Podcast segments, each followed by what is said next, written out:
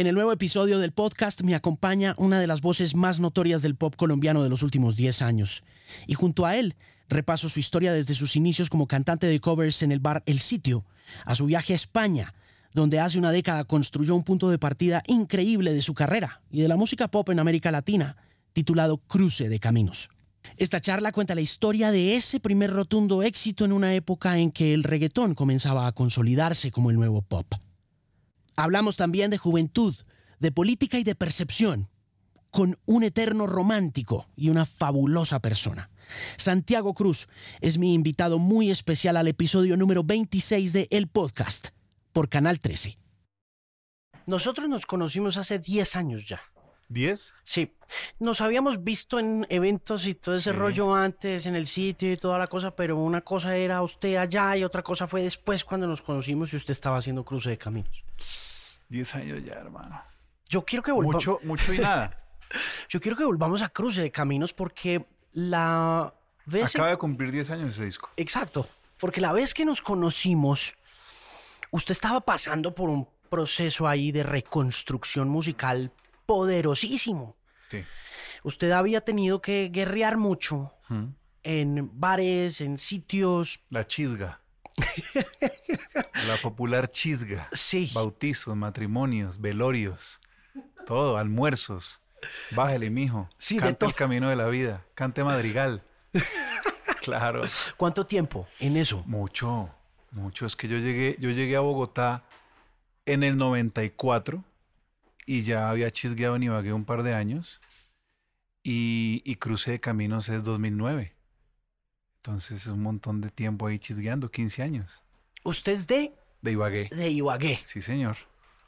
contemporáneo y paisano de don Julio César Escobar, que estamos, sí, señor. Claro que estamos sí. hablando de las... Más contemporáneo de, de- de una de sus hermanas, de Andrea. Ok. Una amiga mía mucho más cercana. Mire. Julito era el menor. Ah, sí. Sí, sí, sí. ¿Por qué se viene para Bogotá? a estudiar, porque, porque en ese momento en Ibagué no había alternativas de educación como las hay ahora, digamos. Ibagué ya es una ciudad con mucha oferta universitaria, pero en aquel momento eh, uno se venía a Bogotá a estudiar.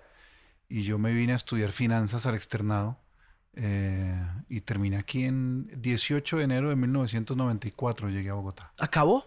Sí, me gradué. Sí, me gradué. Tengo ahí en cuenta con el diploma bueno.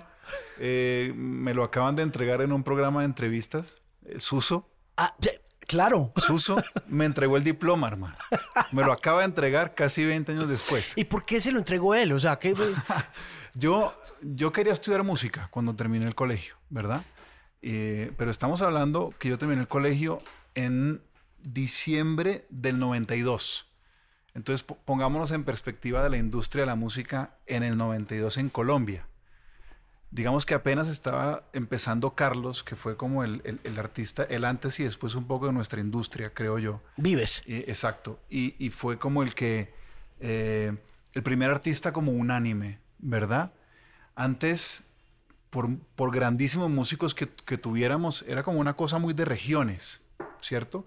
Y a pesar de que lo de Carlos está muy emparentado con el Caribe, eh, digamos que eso fue unánime eh, y era el primer nombre grande, pero no había muchos referentes para que un muchacho dijera, o para que la familia de un muchacho dijera, ah, claro, es que de la música Se sí puede se vivir". puede vivir y no va a ser el serenatero borracho que se ve, ¿no? Entonces, eh, entiendo que en aquel momento era difícil, ahora es, ahora es distinto.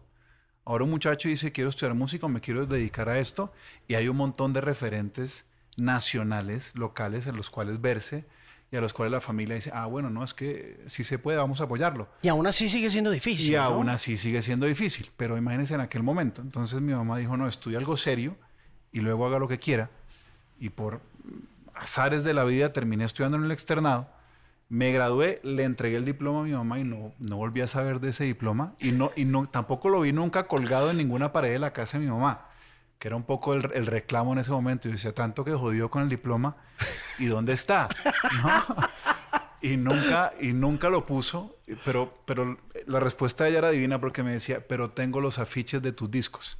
Y ahí los tienes, ¿verdad? Tiene los afiches de, de los primeros dos, sobre todo. Esos los tiene colgados. Eso los tiene colgados. Y entonces ahorita en esa entrevista que se hicieron, la verdad, un trabajo de investigación eh, muy interesante. De pronto el tipo en el escritorio eh, saca mi diploma en la entrevista. Ve aquí lo que le tengo. El diploma, el original, hermano. ¿Se emocionó? Sí. la verdad, sí. Sí, sí, porque por más que no era lo que yo quería estudiar, em, el externado y, la vida universitaria significó mucho también en mi vida y el bagaje que le da uno eso, el equipaje que le da uno eso, es distinto.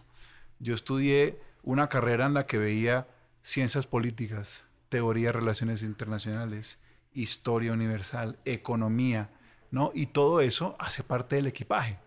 Y puede que usted en una canción se note o no se note, en una conversación se puede notar más que en otra, pero ahí está ese equipaje y ese mm. equipaje es bueno. Y, y entonces también el hecho de haber empezado algo y en algún punto decir, no, es que pues no me gusta, pero lo voy a terminar.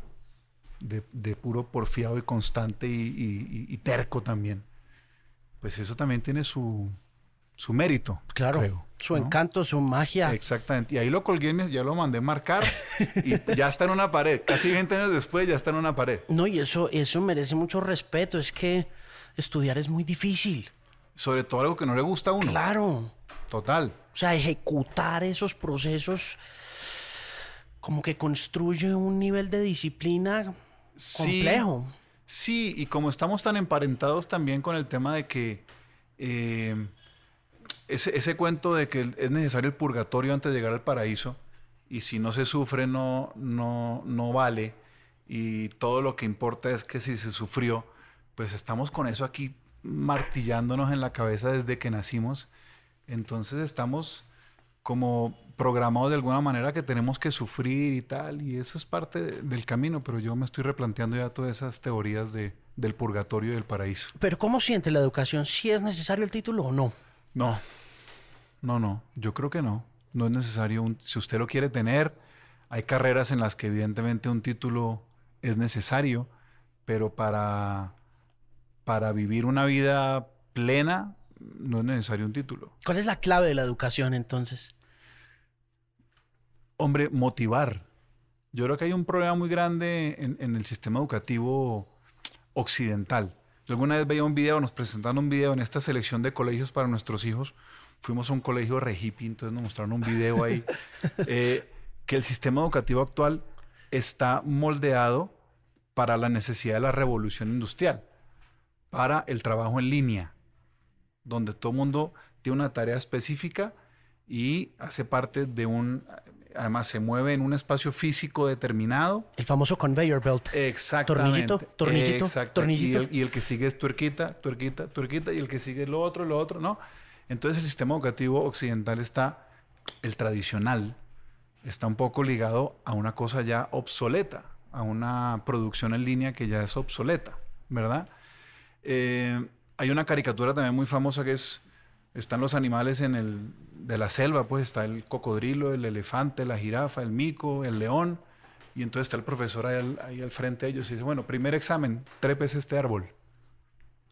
Pues solo el mico puede el cocodrilo perdió el examen, ¿no? claro. Y así somos todos, de alguna manera. Así somos todos de alguna manera. Entonces, para mí el asunto es inspirar y, guiar al ser humano en, en sus capacidades, porque no todos servimos para lo mismo.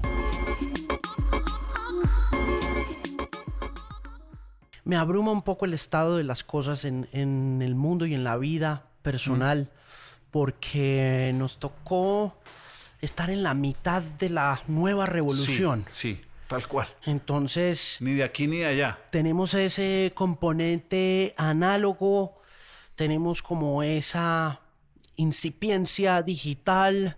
Así es. Y a veces es difícil pertenecer a la raza humana, ¿no? Muy difícil. A mí me pasa con, con mi esposa tiene dos hijos mayores, ¿no? Ya muchachos de 15, 13 años, eh, que están en sus consolas gran parte del tiempo, ¿no? Y entonces uno así todo viejito montañero es como, pero estos muchachos ahí encerrados todo el tiempo, ¿no? Y en algún momento María Paz, mi esposa, me dijo, pero es que ese es su barrio. Lo que para nosotros, ella es de Tunja, yo soy de Ibagué, nos tocó, usted de Manizales, nos tocó barrio, calle, de salir a las 8 de la mañana y volver a las 6 de la tarde, si acaso uno entra a almorzar rápido y sale otra vez corriendo. ¿Y dónde está Alejandro? No, por ahí está. ¿Dónde está Santiago? En el barrio. Sí, ¿cierto? claro.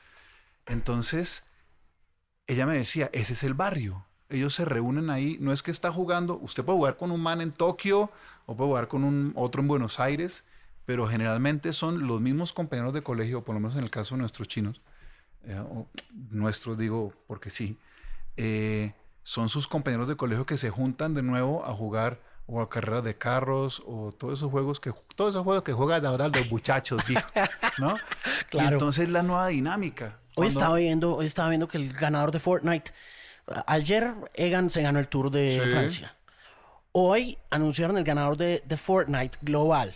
Egan se ganó eh, 500 mil euros. Sí. 536 mil euros, una cosa así. Sí, más o menos. El pelado que se ganó Fortnite, 16 años, se ganó 3 millones de dólares jugando Fortnite. Y esa parte análoga de, un- de uno dice, eso está mal.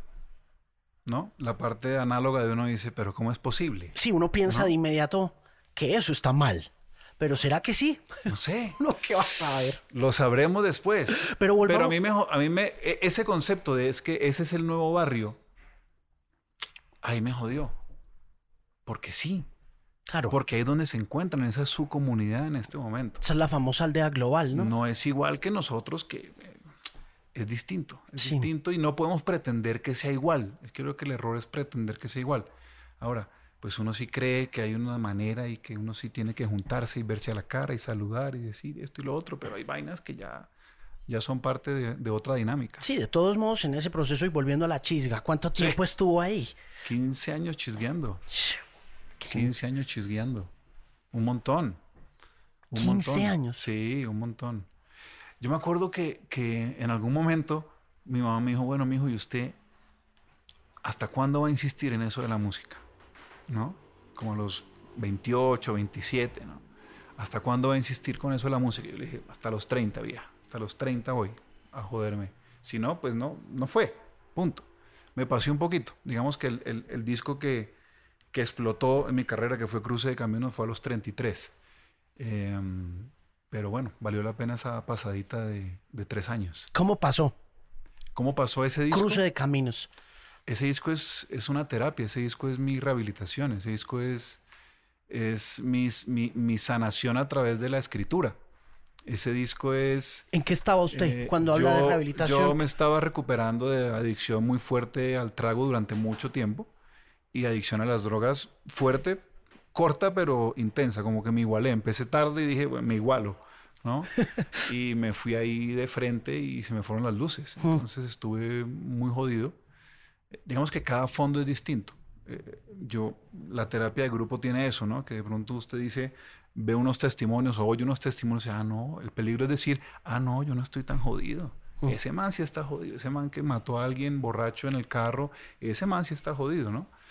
El tema es que uno cree que los fondos son iguales y los fondos de cada uno son distintos. El mío fue Total. ahí duro para mí, tal, pero, pero, mm, y con momentos críticos y todo, por suerte, exento de alguna tragedia de verdad que lamentar y esas que le marcan a uno la vida por siempre.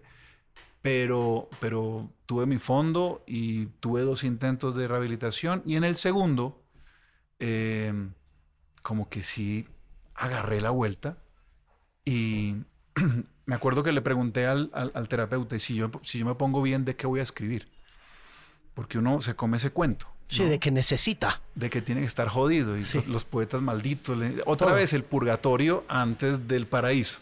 Y sobre todo para el artista, vez ¿no? es- exactamente. El artista tiene como Y siempre y, se... siempre hay una fascinación del que más jodido estuvo y que no lo reconocieron en vida y que se murió de hambre y que es una sobredosis y que se murió tan joven.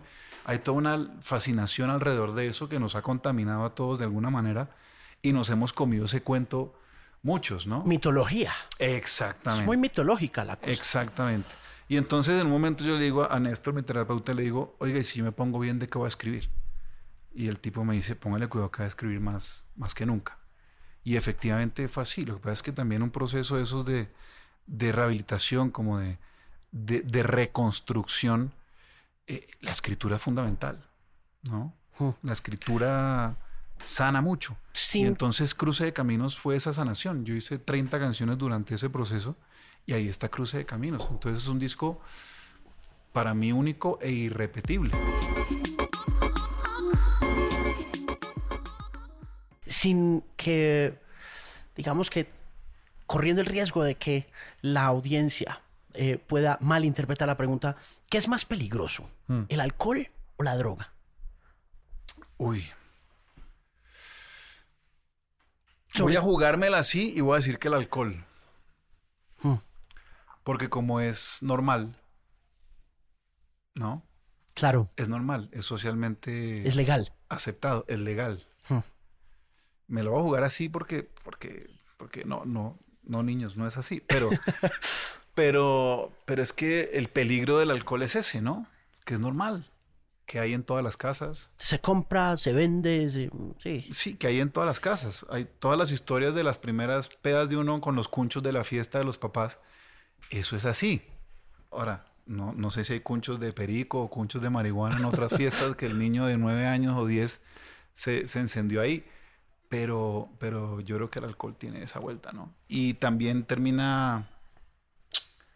Suena un poco ñoño, pero, pero pues al final es, hablo desde mi experiencia. Termina siendo también una puerta de entrada a muchas vainas. Sí, un gateway drug. Yo, yo, yo tengo conciencia que mucho de mi consumo era para beber más, ¿no? En aquel momento. Sí. Mire, em, estaba leyéndole hoy a Elton John Sí. en Twitter. Estaba celebrando. Estaba celebrando 29 años fue. 29 Sí. años de sobriedad. Yo llevo 14. Yo llevo 13.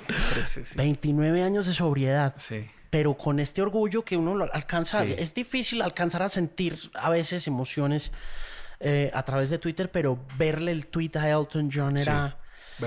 increíble. Y hubo una cosa que me llamó la atención porque es algo con lo que muchos luchamos constantemente y es en qué, mo- cómo se pide ayuda, en qué momento y Eso solamente, eso solamente pasa cuando usted está listo. Porque muchas veces pasa es que la gente alrededor le dice, oiga, ojo con esto, la gente que de verdad lo quiere, ¿no? Ojo con esto, pilas con esto, ¿no? La está cagando acá, hermano, tal, tal. Y uno como, nada, pasa nada, todo bien. Em, y solo cuando uno está listo. Mm. ¿Cómo pide ayuda? Pidiéndola, hermano. Es que eso, no sé, esa pregunta es muy difícil. complicada, ¿ok? Sí, sí, esa pregunta es muy difícil porque, porque es que cada historia es particular y hay gente que manda señales que no se siente capaz de, de, de decirlo, pero sí manda señales, ¿no? Y el que está alrededor tiene que estar pendiente, ¿no? La gente que lo quiera uno tiene que estar pendiente. Está mal, este man está mal o esta chica está mal.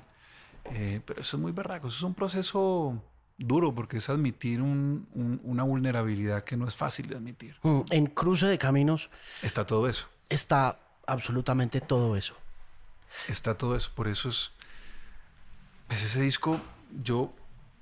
Yo cuando empecé a hacer música dije, yo quiero hacer música que cuando tenga 70 años no me vea ridículo cantando. ¿Cierto? Esa fue, digamos, la- como la premisa fundamental.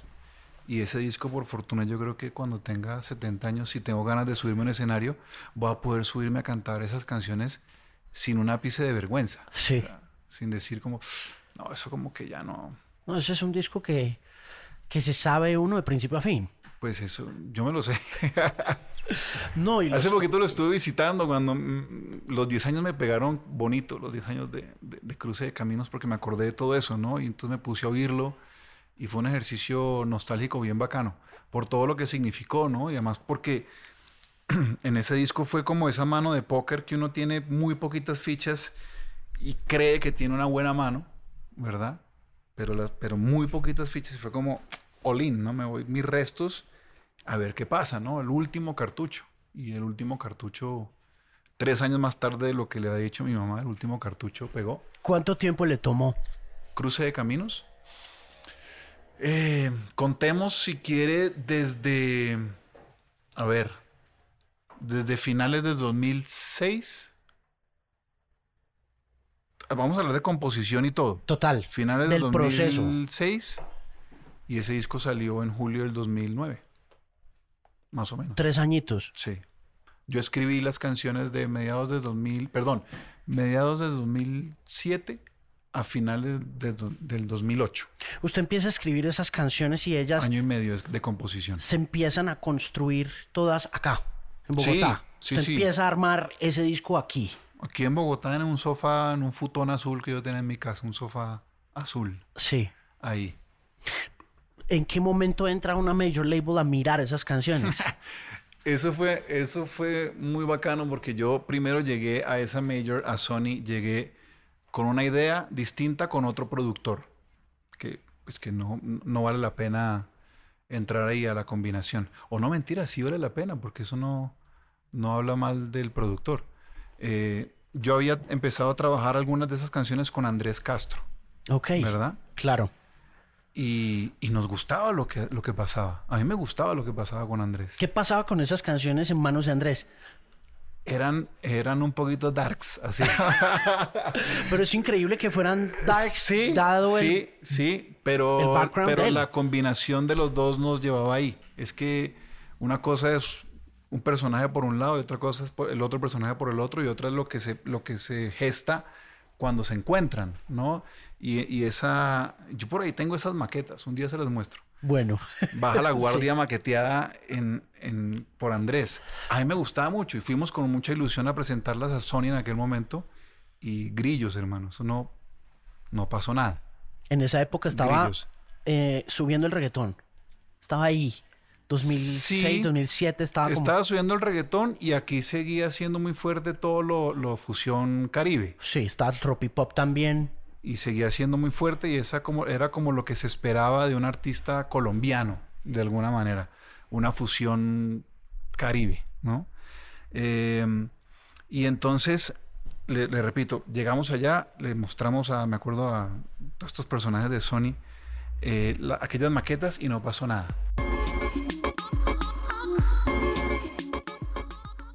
Yo entro un día a, a MySpace, ¿se acuerda? Sí, claro. A buscar a un man que se llamaba Nacho Mañó. Presuntos implicados, Alejandro Sanz, eh, Armando Manzanero, Niña Pastori, Ero Ramazzotti. Y entonces le mandé un mensaje por MySpace y le dije, mira, yo, esto es lo que yo hago. En, en- en MySpace pues hay canciones mías de los dos primeros discos y me encantaría trabajar contigo. ¿Por qué? Eh, ¿Por qué le gustaba? Hermano, por, por el Si tú me miras de Sanz, ese segundo disco, por los duetos de Manzanero, por gente de presuntos implicados, por esos discos.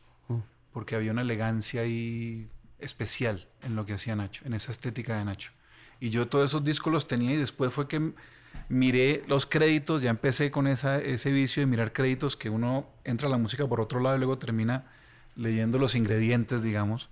Y ahí encontré un, un nombre en común que era Nacho Mañó. Y entonces terminé yendo allá con una apuesta muy, eh, pu- pues muy propia, digamos, ¿no? Y casi que un- un- una especie de crowdfunding eh, incipiente y, y- y muy criollito, pues. Eh, y cuando Mariana, mi manager, en algún punto se encuentra otra vez con, con Andrés López de Sony, le dice, no, Santi se fue a trabajar con Nacho Mañó. Y entonces Andrés dijo, esa combinación la quiero oír, a ver qué pasa ahí. Y yo me acuerdo el día que llegué a mostrarle Baja la Guardia ya a Andrés. Eso fue una... Ahí supe... A ver, le pongo la canción y eso tiene una intro muy ahí como flamencada tal y la primera frase, si es preciso te recuerdo que no fue mi intención y cae la canción ahí, ahí ese man bajó la cabeza y se agarró la cabeza y hizo así. Y yo dije, Lo tengo. tengo, lo tengo, puta, lo tengo. ¿Cuánto? Y se acabó la canción, el tipo dijo, ¿ese es el primer sencillo o no?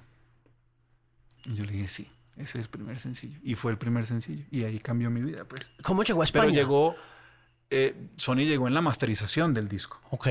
O sea, ya se había hecho todo. Ya, todo, todo. Y no había nada, ya no había ni una coma para cambiar. Eso Y- no, y no se podía hacer nada.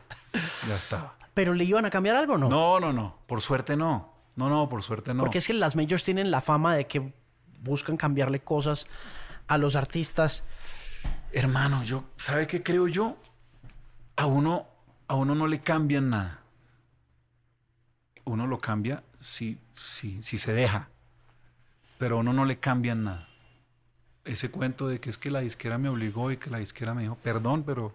No, y sobre todo si tiene uno buenas canciones y un desde repertorio... mi óptica, o puede que no las tenga, pero... O, o no sé si... Porque uno saber si tiene unas buenas canciones, ¿cómo sabe uno eso? ¿No? Sí, no. Es Complicado Es también. creérselo. Es estar convencido. Y si usted está convencido y usted cree que por ahí es la vuelta, pues es que es muy berraco que se lo cambien.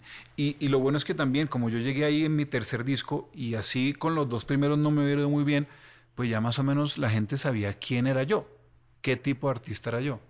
Entonces llegar a, a partir de ese tercer disco, decir, no, ahora queremos que hagas, pues entonces estamos hablando con, no sabes con quién estás hablando, básicamente.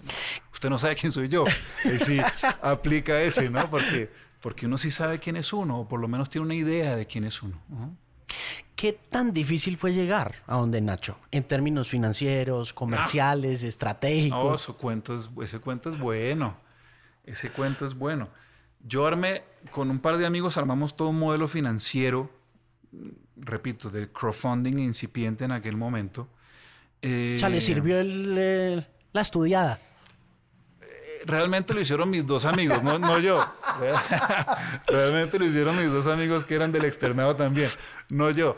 Pero básicamente hicimos un- unos paquetes de inversión y tal, tal. Y yo me fui a España con una promesa de un dinero, ¿verdad? Pero era una promesa. Eh, 500 dólares de mi manager y media docena de barritas de cereal de, de Juan Valdés en la mochila. Y además me las compro y me dijo, por si la cosa se complica. Tenga las guárdelas para los momentos difíciles. Y nos fuimos para allá y la plata no llegó. Porque además era un compañero mío, ex compañero de universidad, que estaba por ahí en todo este tema Wall Street, 2008. Ush, el crash, el inmobiliario. Entonces el, Uy, man, sí. el man viene enzorrado. Yo no sé si jodido o no, pero enzorrado. Y uno, oiga, es que mi disquito, ¿no? Berraco. Entonces esa plata no llegó. Y entonces al- ahí fue un tema de... Y Nacho, Nacho decía, en aquel momento, mi esposa me dijo que creyera en tu proyecto. Y le hice caso. Y el man se la jugó para cuando hubiese plata. Hmm. Y yo me quedé allá grabando y Mariana se quedó aquí en Colombia buscando algunos recursos. Los conseguimos. Eh, y, y terminamos ese disco. Pero fue bien azaroso el asunto. Las barritas de cereal se fueron rápido. Chupé, chupé sofás de amigos. Incluso hubo un man ahí de Ibagué que, que rival de voleibol de otro colegio además, que fue el que me salvó la patria y ese disco se hizo gracias a ese man. Sí. Sí, sí, sí. Un, un primero de enero del 2009 veníamos de la fiesta de, de- de recibir el fin de año ahí en, la Puerta del Sol en Madrid. Y yo era el conductor elegido, pues claro, yo en este proceso y el man sí se quería enfiestar, entonces yo era el conductor elegido tal. Y veníamos de regreso la carretera Madrid-Valencia. Y entonces el man me dice, oiga, ¿cómo es ese cuento de la inversión en su disco? ¿No? Porque él me ha oído toda la historia. Yo le dije, no, tenemos unos paquetes, tal, tal. Y me dice, yo quiero invertir. Y no teníamos nada. Yo le dije, voy a hablar con mi manager a ver si todavía hay cupo. a ver si todavía cupo. Es que no teníamos nada, hermano. Y entonces, pero yo con ganas de frenar ahí en la autopista y bajarme y gritar de la emoción porque este man iba a poner plata para el disco. Eh, y llegamos a, Valencia y le dije a mi manager, este man quiere invertir en el disco, por lo menos podemos pagar lo que hemos hecho, grabar algo más de voces y luego ya con algo más armado, venir a, a- a buscar un poco más de, de capital para ese disco. Y eso fue lo que hicimos. Y cuando llegan acá, ya tienen el disco listo y todo, ¿cuál es el siguiente paso? ¿Cómo, cómo florece ese disco? ¿Cómo se vuelve el éxito que Qué fue? bueno, qué bueno. Ese, a ver, sale Baja la Guardia, ¿no? Y yo venía de dos discos. el primero más o menos funcionó y el segundo sí que no funcionó, ¿no? De hecho, después el promotor de la costa de Sony me decía que allá en la costa me decían bate partido, ¿no? Ese que cuando ya, ya se mamó de batear y ya se le rompió el bate y no tiene cómo batear. y entonces... Qué berracos los promotores. Y entonces llega cosa Baja la. Guardia, ¿no? Una canción que todos sentíamos que era especial, ¿no? Y empezamos y la gente no, pues no creo, Santiago Cruz no, Santiago Cruz no, Santiago Cruz no. Pero ahí se fue, se fue colando, se fue colando de a poquitos. En un momento, esto sale en mayo, y como en septiembre, yo veo aquel BIB de aquel momento, los listados, ¿no? Y la canción era 12, y eso para mí era histórico. O sea, como, wow, 12. Esto era Bogotá. Bogotá. 12. Bueno, cambio de sencillo, ¿no? Y Andrés López dijo, no, la canción todavía no está donde, donde yo siento que puede estar. Paciencia. Ustedes han confiado en nosotros, ténganos paciencia. Yo sé que la vida de útil de un sencillo más o menos es así y que eso se hace así, pero la canción todavía no está ahí. Y entonces me acuerdo que ese man se hizo alguna jugada de, incluso pautó un minuto de la canción en una emisora que no, que la, que no arrancaba la canción para ver la, para que la arrancaran. Para ver la reacción de la gente. Y la arrancaron, hermano, y esa canción terminó siendo número uno en ese, y nacional además. Terminó siendo un sencillo como de 10 meses, 50 y pico de semanas en listas, y a partir de ahí se vino todo ese disco. ¿Cuántas canciones? Eso fueron seis sencillos de un disco de 11 canciones. Impresionante. De hecho, en algún momento, en algún momento me encuentro con Alfredo Nodarse, este compositor cubano de tantas canciones de, de Cepeda, por ejemplo, de hitazos de Cepeda. Y me decía, Acere, tú tienes un blues con introducción hablada que dura más de cinco minutos pegado. Y así fue, en tus zapatos era eso. Era un blues con introducción hablada de más de cinco minutos y ese fue el quinto single de ese, de ese disco. Eso, eso, Un disco muy afortunado en aquel momento. ¿no? pues, sobre todo porque ya venía bajando la curva de la vida de un disco, cualquiera que fuera, por MySpace, por peer-to-peer, Claro, todo. claro. No, pero a mí me alcanzó a tocar época dorada de, de ventas de físico. Por ejemplo, yo tengo doble platino de ese disco aquí en Colombia. No, es que ese disco fue muy especial, muy, muy especial, por muchas razones. Y, y también tuve a un tipo ahí en la cabeza como Andrés López, con la certeza que se podía manejar así. De hecho, en algún punto, eh, vamos a dar nombres, sí, porque no, en algún punto me hacen una especie de emboscada. Usted conoce todos estos nombres que le voy a decir. Diego Toro era mi label en aquel momento. Claro que sí. Guillermo Mazorra, legendario AIR de Sony. Y eh, Uriel Giraldo, ¿no? El, el director de promoción de radio. Y me dicen, necesitamos las versiones de Baja la Guardia. Sí, claro. Ellos y sus versiones. Y yo, ¿para, ¿para qué? Y me dice, para que la canción sea número uno. En aquel momento era cinco, una cosa así, que ya era, pues si 12, Bogotá era una chimba para mí. Imagínese, cinco a nivel nacional era como la gloria. Claro. Había que meterla en las tropicanas, las Claro. olímpicas. Y entonces me dice la versión, ya, ya se hablaba de versión urbana, eh, la versión salsa, la versión no sé qué. Y yo, ¿para qué? Para que la canción sea número uno. Y entonces yo les digo, ok, en alguna oficina de esta, en algún cajón de esta oficina está mi contrato. Si usted va y lo busca y encuentra ahí la cláusula en la que yo le pido a Sony que mi música sea número uno, le grabo todas las versiones que quiera. Pero como esa cláusula no existe, déjeme la canción quietica. Déjeme la quietica. Y en, y en esas pasaba Andrés López por ahí. Y los manes, venga, presidente, ayúdenos con este man. y el man me dijo, ¿usted qué quiere hacer? Ah, no, no, jodido, dijeron los otros. No, yo quiero dejar la canción quieta. Listo, déjele la canción quieta al hombre. Ya está. Punto. Y igual fue número uno en aquel momento. ¿Y arranca gira? No, no, la gira vino en el disco siguiente. Giras ya. ¿Por qué se demoró? ¿Por qué no giró este que fue tan exitoso?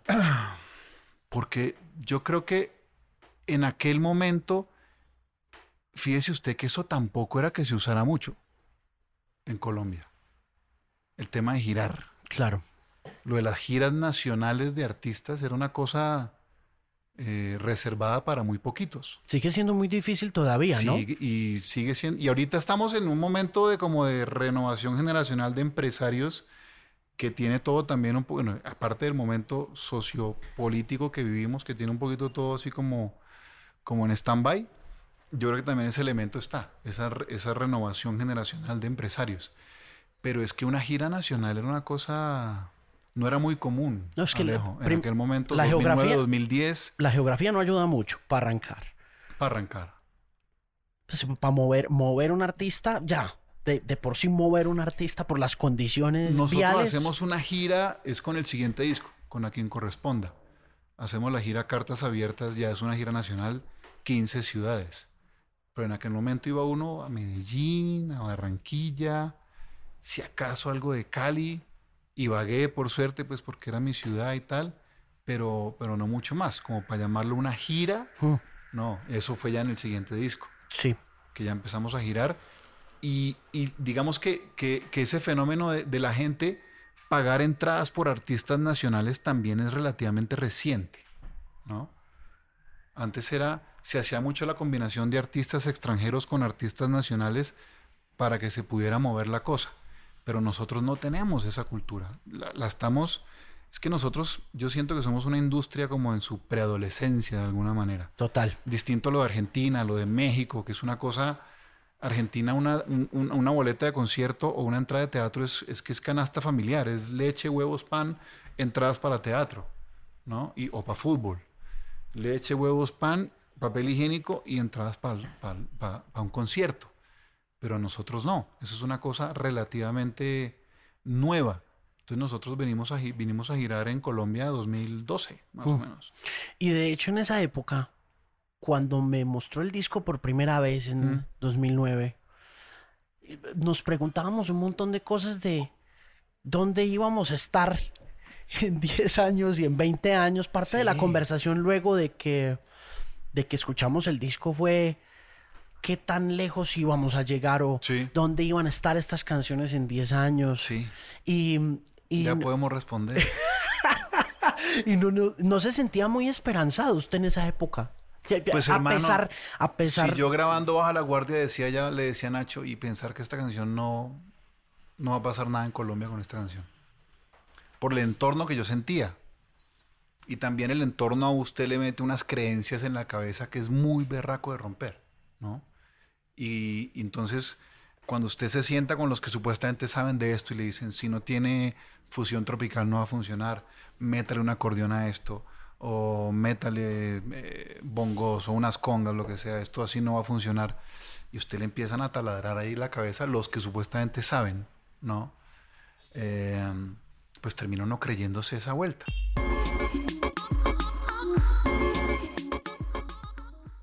¿cómo se siente con el tiempo? Luego de haber sido, eh, de, de haber gozado de un éxito tan grande, porque de todas maneras, yo sí siento que los artistas pasan por etapas en las que son muy famosos, Sí. ¿no? Alcanzan unos, y sobre todo un artista de pop. Sí.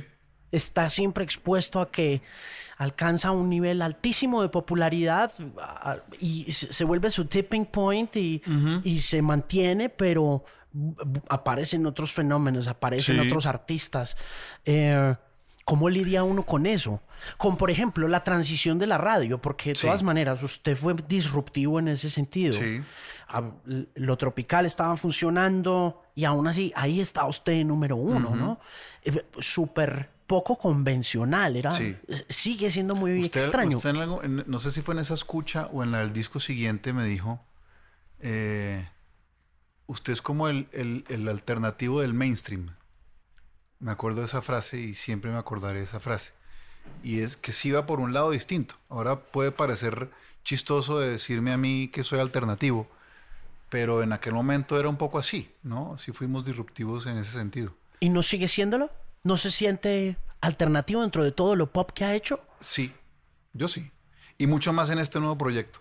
En Elementales la estética va mucho más en dirección a ese discurso de, de alternativo, ¿no? La estética del disco.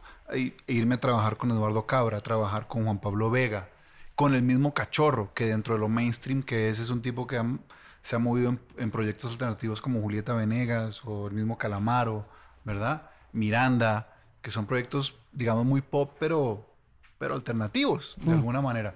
Entonces esta estética de elementales sí va mucho ahí. Y, y al final, con lo que se oye, eh, con el grueso de lo que se oye en, el mainstream, pues yo sí voy por, por otro lado, por mi lugar, ¿no? Eh, eh, El asunto es, es como no sentirse fuera de lugar, sino entender que uno tiene su propio lugar, ¿no? Y, y le dicen a uno todo el tiempo, oye, ¿usted por qué no hace un featuring con alguien del urbano? No sé qué. Pues porque son, yo no lo sé hacer. No siento que me quede bien. Claro. Entonces, ¿para qué me voy a ir a, jugar una cancha que sé que, que, que no, que no domino? Eso que lo hagan los que saben o los que quieren darse esa pela. Pero pues, si yo no lo siento, ¿para qué me voy por allá? ¿Lo ha alcanzado a tentar de todos modos el Urban? No. No. Pero no es un tema de, De disgusto. de ni disgusto, ni de superioridad moral, ni intelectual, ni nada, nada, nada. Es incluso hasta un gesto de respeto, Hmm. creo yo. Sin embargo, ¿cómo siente el estado de la música? Qué buena pregunta. Lo que se oye me parece muy monótono, sobre todo en la música latina. Lo que oímos, siento que es muy monótono. ¿Le preocupa Yo que... todos los viernes hago el ejercicio de novedades en los servicios de Y streaming todo suena igualito. y me parece un poco aburrido la homogeneidad del asunto. ¿Le preocupa que los jóvenes ya no escuchen el disco completo? Es O- que es lo mismo que, que- que si juegan consola todo el día, si me preocupa que juegan consola todo el día. Pues sí, a mí me gusta, yo, yo colecciono vinilos, pero no puedo pretender que todo el mundo coleccione vinilos, ¿cierto? Eh, todas las cosas tienen tanto de largo como de ancho, ¿cierto? Eh, en estos días que, que uno de esos servicios vino con, un, con una característica que es que uno puede ver en qué ciudad del mundo lo están oyendo. Entonces uno dice, ok, la gente ya no oye el disco completo, pero es que hay un tipo en, en una ciudad, en, en Perth, Australia, que me está oyendo. Incluso hay una, una de las islas del archipiélago de todo este de Japón que me está oyendo. Y, y pues sí, ya no oye el disco, pero, pero, pero se abrió una autopista de información que hay que, que hay que intentar sopesar de alguna manera. ¿no? Eso me parece a mí, tanto de los medios como de las gestiones artísticas, agotador. Muy. Uf, ese tema de mirar, porque ya sí, de la misma manera me pasa a mí en términos de radio Claro. también, y yo creo que también en términos de podcast, ya no es como, no, tenemos 35 mil, 150 mil, 200 mil personas viéndonos, oyéndonos, sino que hay un personaje que me escribió y me dijo, oiga, lo estoy oyendo en Santiago de Chile, y uno tiene que contestar, porque si no se va, ¿no? Total. Uf, no, y al trabajito. final, y al final uno, uno decía, uno se preocupa porque no está sonando, no sé, en Bucaramanga. Y cuando, estamos empezando, por ejemplo, yo decía, uno se preocupa porque está empezando en Bucaramanga, no está en Bucaramanga, y seguramente el manager de Chiran está diciéndole a la izquierda, oiga, ¿qué pasa en Kazajstán? güey? ¿Por ¿Qué pasa en Kazajstán que no estamos sonando como debería sonar en Kazajstán, no? Sí, claro. Eh, el punto de vista termina siendo lo- el mismo, pero el escenario mucho más amplio, ¿no? Oye, hablando de eso, eh, Mariana molesta por algo a, a- a la Major, molesta, dice, oiga, ¿por qué no estamos a tal lado ya? Yo, en este momento, eh, Mariana, Mariana sabe joder muy bien. Esa es una de sus grandes virtudes. Tiene una manera de joder que es muy difícil de detectar, pero jode muy bien, ¿no? Eh, pero, pero no, es que en este momento no poderse, ponerse a joder por si está sonando aquí o si está sonando ya, creo que es jugar un juego que es un- está un poco obsoleto. ¿no? Sí. Y, y sobre todo con todo lo que se maneja en el tema radial ahora y tal, uno como que, ah, ese- e- esa fiesta, esa fiesta no me invite. Sí. Esa fiesta no me invite. Yo estoy tranquilo en mi casa. En esa, en esa gestión de management, ¿qué considera usted que ha marcado la diferencia para usted como El modo. artista? El modo, sin duda alguna. La manera, ¿no? Nosotros hemos vivido mucho tiempo esa vaina de que no, e- e- ese artista es un bacán, pero el manager es un hijo de puta, ¿no? Eh, y yo creo que uno tiene el manager que uno es. Eso es lo que yo creo, ¿no? Y, y en mi caso ha sido así por muchos años, ¿no? Que, que hemos intentado eh, manejar todo de una manera siempre respetuosa, eh, cordial, discutiendo, ¿no? Con puntos de vista distintos, pero siempre dentro de la cordialidad. Y yo creo que eso nos ha servido para tejer una red que, en el cual nos manejamos siempre dentro de un ámbito de respeto que al final es para mí el valor fundamental, ¿no? El Que es muy, es muy difícil de hacer eso en el negocio de la música. Yo prefiero mil veces este escenario que, que una cosa como un mega éxito comercial ridículo a punta de cabronadas. Sí, claro. ¿no? Y eso puede sonar ya de una persona mayor, pero es así. Mire, em, ¿qué pasó en Twitter la semana pasada y por qué tuvo tanto impacto lo que... Yo no sé. Bueno, no, sí sé. Pasó Puerto Rico y pasó Colombia. Y pasa Colombia. Es que Colombia viene pasando hace mucho tiempo. Colombia pasa y Colombia pasa, pasa, pasa, y no da tregua, ¿no? Eh, entonces, lo de Puerto Rico ciertamente puso un espejo en muchas situaciones de, de, reacción social, ¿no? De una, de levantar la voz ante lo que esté mal o lo que sea, y el protagonismo de los artistas puertorriqueños, pues fue muy grande en estas manifestaciones, ¿no? Muy, muy grande. Y entonces se armó todo, no, y esto sí, ustedes, ¿por qué no? ¿Verdad? cuando son realidades completamente distintas, sin menospreciar a lo que, está, lo que pasó allá ni nada de eso. Eso es como, eh, no sé, comparar, sentarse a comparar las tragedias, ¿no? El jubilado que dice, ay, me duele la rodilla, uy, no, pero usted no se levanta cada dos horas a mear, ¿no? Como comparando tragedias, no se trata de eso. Pero, pero sí puso, creo que un espejo muy interesante y, la reflexión creo que va más allá de, por qué los artistas no hablan, sino por qué nuestra sociedad en general es tan apática ante la realidad abrumadora que vive Colombia. Si nosotros respondiéramos a la, a la lógica de ante cada tragedia marchemos, deberíamos estar marchando todos los días de la vida, porque la tragedia de Colombia es incesante, ¿cierto? Y entonces yo en alguna canción hace un par de años me preguntaba ese silencio por qué era, se llama Nos callamos la canción. Si era miedo, si es apatía, si es que ya nos acostumbramos a, a esa tragedia, ¿no? Y entonces creo que tiene un poco que ver con eso. Y entonces en Twitter escribí una reflexión al respecto que decía, no sé si soy tan valiente, porque en este país al que levanta la mano y estorba lo matan, y al que se enfrenta con los dueños del poder aparece suicidado, y, a mi Ebro lo mataron porque hizo un autogol. Y usted con todo eso me dice que levante la mano y que pues, yo la verdad no sé si soy tan valiente. Hay gente mucho más valiente que yo, seguramente, y que sí, sí, sí le ha puesto el, pecho a las balas y de hecho las balas entraron y los quebraron. Es que estamos protestando porque a la gente la matan porque busca un mejor país. Entonces, yo más, más que un artista, pues todos somos ciudadanos y al final tenemos esos mismos temores y, hemos recibido amenazas y hemos pasado por momentos complicados en un país donde las amenazas se cumplen y por motivos incluso menores, ¿cierto? Entonces escribí toda una reflexión que me salió el, el martes y eso como que despegó. Eso tuvo un impacto grande, ¿no? Eso tuvo un impacto grande, mayormente positivo, creo yo porque como que recoge un poco el sentir. Estamos en un país donde más del 50% no sale a votar. De la gente que puede votar, no sale a votar. Y entonces los cabrones somos nosotros que no levantamos la voz. La tenemos que levantar, claro, pero todos. Ojo, salgamos a votar todos y levantemos la voz todos. pero no es culpa de... Estamos en un país que, le exige más a los deportistas y, y a los artistas y en cambio los doctores lo reciben con whisky a, sí, claro. en cualquier casa. Sí, claro. ¿Cierto? Sí, sí, a, sí. A García Márquez no, le han perdonado que no hizo el acueducto de la Cataca, cuando no era trabajo de él, ¿no?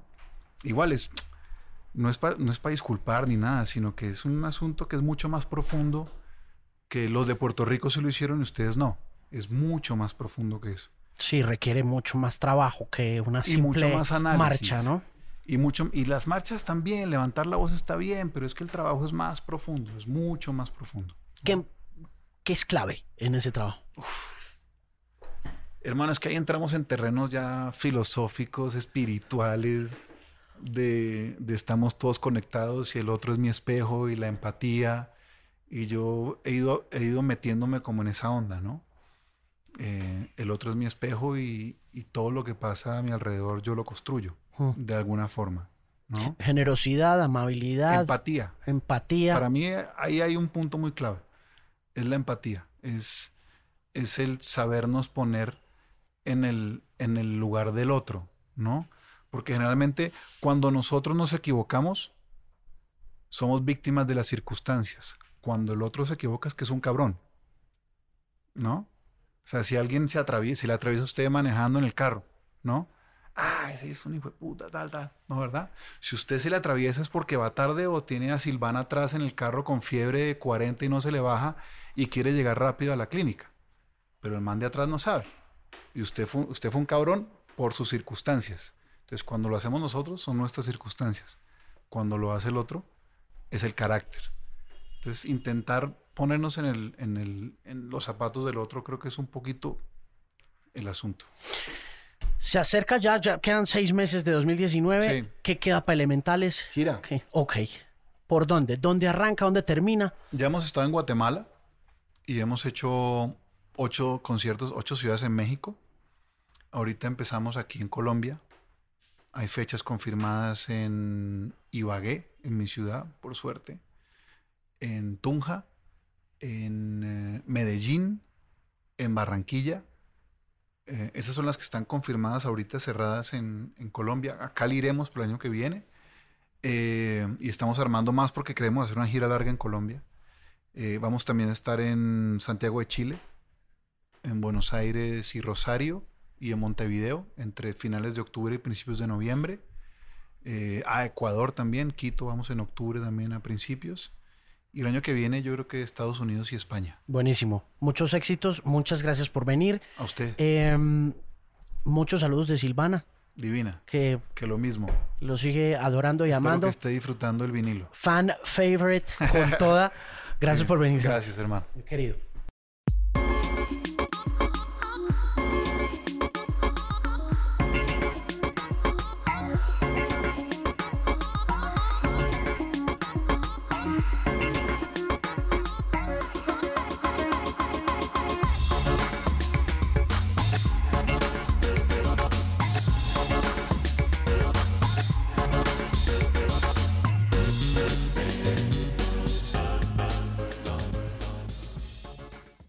Este programa fue financiado a través de los recursos del Fondo para el Desarrollo de la Televisión y los Contenidos de la Autoridad Nacional de Televisión.